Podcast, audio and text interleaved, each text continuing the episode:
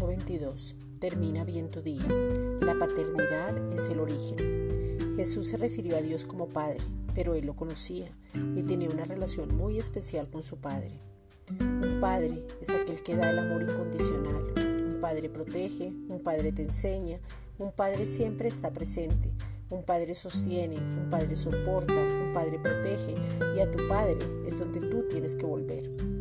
El origen es el Padre y el destino es papá, Abba Padre pero siempre va a haber un dilema porque queremos comparar nuestro Padre con el Padre terrenal y no comprendemos su pensamiento, no lo conocemos y nos falta entendimiento.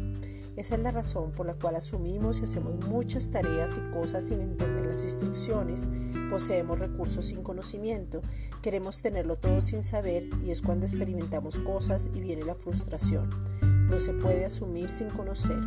Hoy te animo a conocer el propósito, los principios y las funciones de la verdadera paternidad.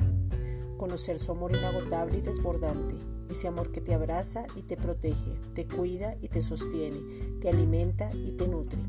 Romanos 8:15. Pues, pues no habéis recibido el espíritu de esclavitud para estar otra vez en temor, sino que habéis recibido el espíritu de adopción por el cual clamamos, Abba Padre el conocimiento y la comprensión del propósito en la intención original y en la función de una cosa. Abba Padre es conocerlo, relacionarte, tener intimidad, acercarte con confianza, deleitarte sin miedo para poder abrazarlo.